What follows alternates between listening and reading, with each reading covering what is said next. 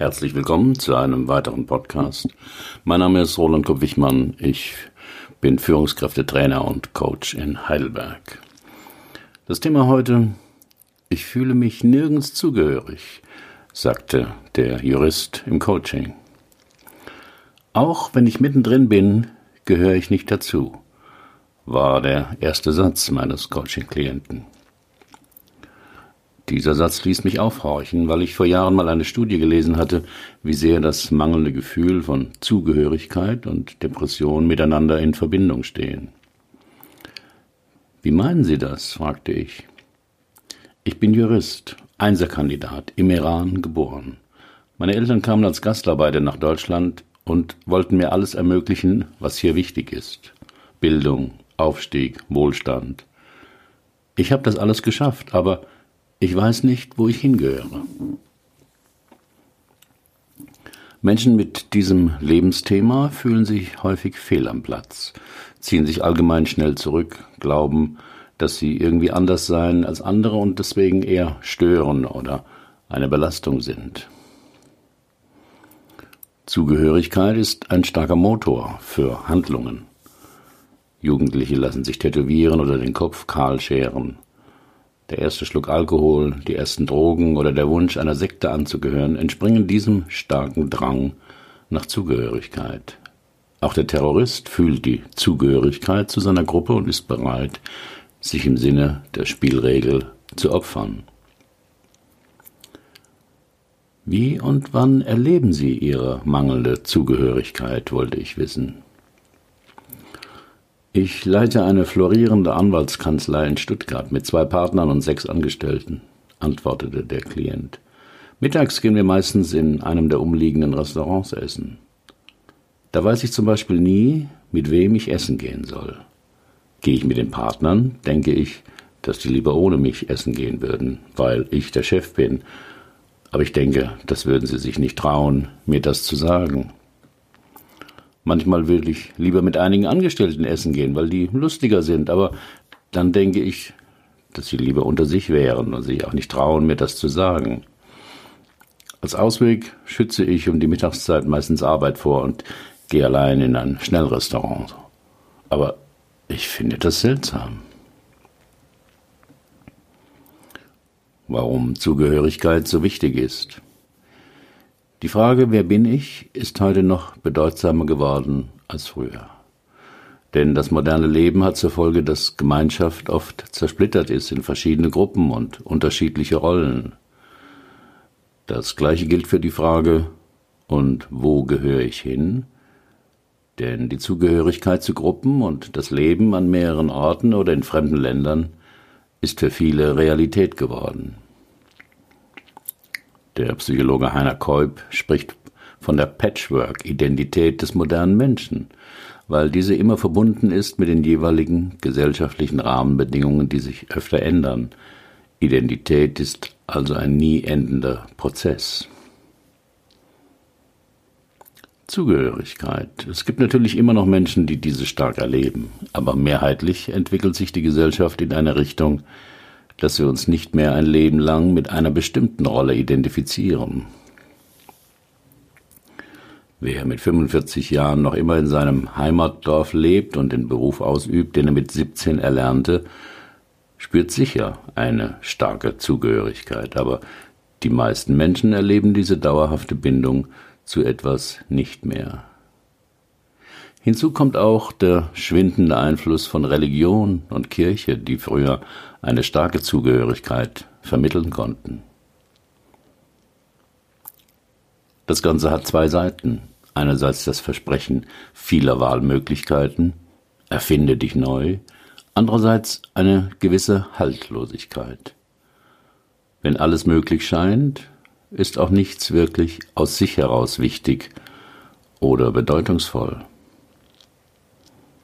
Auch die kulturelle Identität, definiert durch das Herkunftsland, durch Sprache oder Religion, die ein Zugehörigkeitsgefühl vermittelte, löst sich durch Migration oft auf. Wie bei meinem Klienten. Er sagte, ich bin immer nur Zuschauer, nie Spieler. Gab es mal eine Zeit, in der Sie sich zugehörig fühlten, wollte ich wissen. Mein Klient musste nicht lange nachdenken und ein Lächeln huschte über sein Gesicht. Das war noch im Iran, als ich in der Schule zur Fußballmannschaft gehörte. Ich war Mittelstürmer und anerkannt, weil ich selbst aus schwierigsten Positionen noch ein Tor machen konnte. Heute bin ich in meiner Kanzlei ja praktisch auch der Mittelstürmer, aber das Gefühl ist ganz anders. Heute bin ich fast immer nur Zuschauer, nie Spieler. Zugehörigkeit ist ein menschliches Grundbedürfnis. Die meisten Menschen sehnen sich nach liebevollen Beziehungen, nach Gesellschaft und Kontakt zu einer Familie oder auch zu Gruppen. Dazu gehört auch der Wunsch, am Leben anderer teilzuhaben und etwas beitragen zu können. Zugehörigkeit bietet die Chance, gesehen und bemerkt zu werden.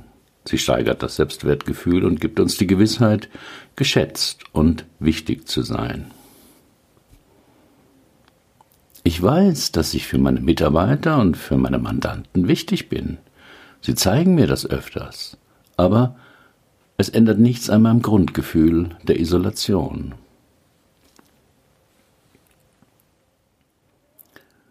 Grundlegend für den Ansatz in meinen drei Stunden Coachings ist das erkenntnistheoretische Konzept des Konstruktivismus. Das geht davon aus, dass Menschen mit ihren Wahrnehmungen die Welt nicht einfach abbilden können, sondern sie erst konstruieren. Anne Esnin hat das in dem Spruch ausgedrückt, wir sehen die Dinge nicht, wie sie sind, wir sehen sie so, wie wir sind. Konkret heißt das, dass ich mit meinen Klienten genau untersuche, wie sie es hinkriegen, ihr Problem oder einen unangenehmen Zustand zu konstruieren. Das verwirrt manchen zuerst einmal, weil wir ja meist denken, dass Zustand oder Problem uns überfallen, wir sie auf jeden Fall nicht selbst herstellen. Dennoch ist es oft erhellend zu fragen, wie kommen Sie darauf, dass Ihr ganzes Leben ein Misserfolg ist? Wie stellen Sie das genau an, dass Sie sich oft so wenig selbstbewusst fühlen? Was machen Sie mit Ihrer Zeit, dass Sie glauben, Sie hätten nicht genug davon? Wie könnten Sie Ihre Partnerschaft noch schlechter machen. Würde Ihre beste Freundin auch sagen, dass Sie eine Versagerin sind? Warum nicht? Auch bei meinem Klienten vermutete ich, dass er etwas dazu beitrug, dass er sich oft nicht zugehörig fühlte, und ich fragte ihn, wie machen Sie das, dass Sie sich immer nicht zugehörig, nur als Zuschauer erleben? Erwartungsgemäß antwortete er, ich glaube nicht, dass ich das mache. Ich erlebe das einfach als Fakt. Ich erzähle Ihnen ein Beispiel. Letzte Woche hatte ich Geburtstag und meine zwei Partner hatten heimlich mit meinen Mitarbeitern eine Überraschung vorbereitet. Mitten im PowerPoint-Vortrag ploppte plötzlich eine Folie auf. Alles Gute zum Geburtstag. Von irgendwoher klang Stevie Wonders Happy Birthday und zu den Türen kamen alle meine Mitarbeiter rein und strahlten mich an. Eine tolle Überraschung, sagte ich. Wie war das für Sie? Ziemlich schrecklich, gab mein Klient zu. Ich fühlte mich wie hinter einer Glaswand. Ich sah die vielen freundlichen Gesichter, die mir zulächelten, aber ich war plötzlich meilenweit weg. Gleichzeitig tat es mir leid, weil ich dachte, die merken bestimmt, dass es mir unangenehm ist. Da haben sie sich weggebeamt, kommentierte ich diese seltsame Szene. Ja, so kann man es nennen. Aber warum? Mit einem Experiment innere Konflikte aufspüren. Jetzt wollte ich einen meiner Sätze ausprobieren, um herauszubekommen, wo der innere unbewusste Konflikt liegen könnte. Ich bat meinen Klienten, die Augen zu schließen und etwas achtsam zu werden. Dann forderte ich ihn auf, ich bitte Sie mal, den Satz zu sagen, ich gehöre hierher. Mit dieser Methode gelingt es, unbewusste Konflikte, die oft Lebensthemen sind, erlebbar zu machen. Die Sätze sind immer positiv und wahr, also Tatsachen, aber aufgrund des Konflikts des Klienten kann er nicht einfach zustimmend nicken, sondern erlebt Widerstand. Entweder in Form einer unangenehmen Körperreaktion, Enge, Hitze, Druck oder eines unangenehmen Gefühls, Trauer, Ärger, Stress oder in Form eines ablehnenden Gedankens. Stimmt nicht, schön wär's. So war es auch bei dem Juristen. Aber das stimmt doch nicht, protestierte er. Ich gehöre nicht dazu. Woher wissen Sie das? fragte ich. Ich fühle mich nicht zugehörig. Ich fühle mich als Fremder. Jetzt waren wir am Engpass. Ich hatte eine Vorstellung, wie mein Klient seine Nichtzugehörigkeit herstellte. Deshalb sagte ich zu ihm, aber Sie gehören doch dazu. Sie leben seit 32 Jahren in Deutschland, haben hier studiert, es ist Ihre Kanzlei, die Sie aufgebaut haben, und Sie sind der Chef. Sie gehören offensichtlich dazu. Doch das überzeugte ihn erwartungsgemäß nicht. Aber was ich fühle, ist, dass ich nicht dazugehöre, dass ich aus dem Iran stamme und ein Fremder bin. Werden Sie denn jemals dazugehören? fragte ich neugierig. Vermutlich nicht, war seine resignierte Antwort. Und wer entscheidet jetzt? ob und wann sie dazugehören, war meine nächste entscheidende Frage.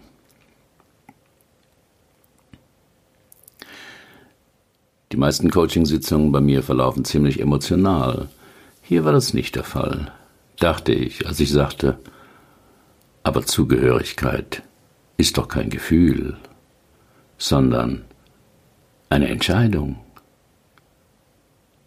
Wie meinen Sie das? fragte der Klient.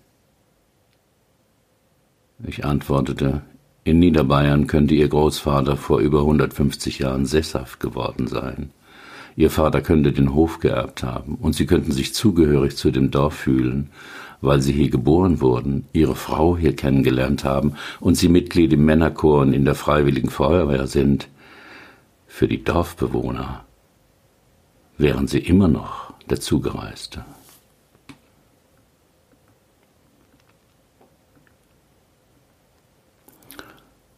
von Deutsch-Türken, Russlanddeutschen und Flexitariern. Im Coaching geht es meist um das Bewusstmachen unbewusster Konflikte, oft auch um das Verändern von Einstellungen, die man bisher als alleingültig, also als wahr, betrachtete oder erlebte. Es begann auch, in meinem Klienten zu arbeiten. Sie meinen also, ob ich dazugehöre oder nicht, ist eine Entscheidung, und gar kein Gefühl? Gegenfrage, sagte ich. Wenn Sie im Iran Ihre Freunde besuchen, fühlen Sie sich dann dort zugehörig?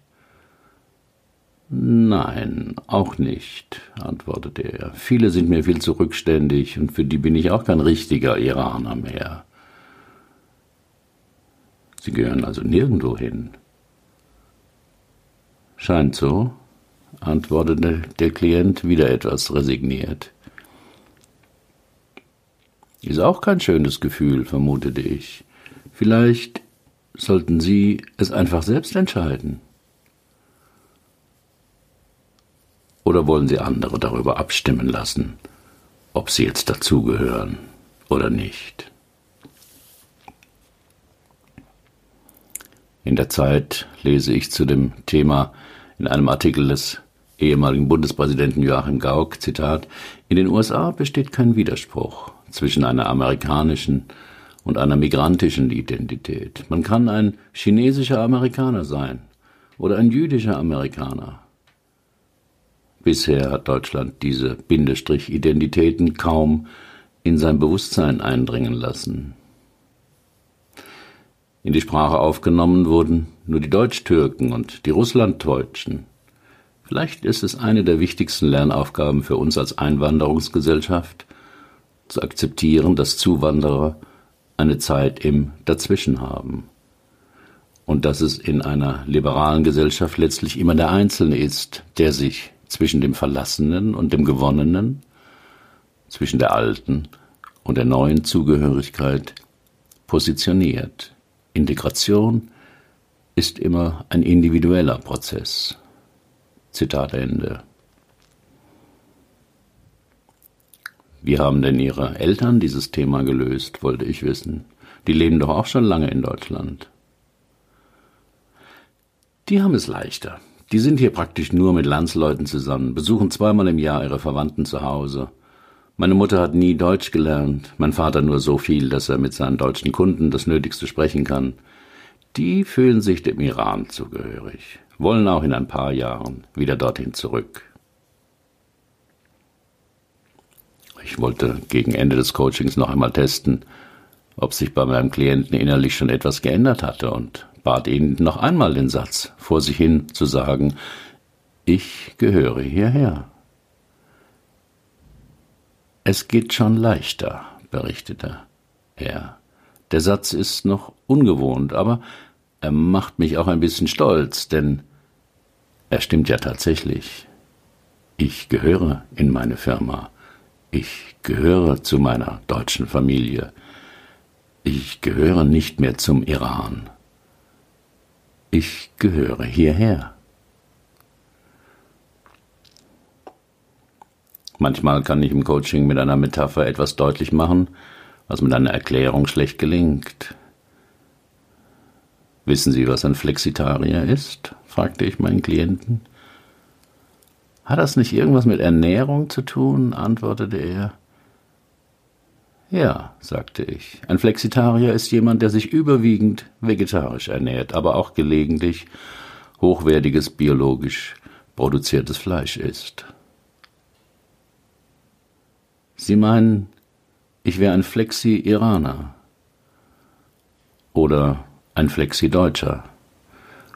Das können Sie jetzt entscheiden.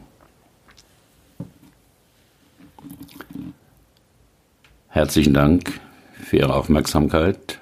Bis zum nächsten Mal.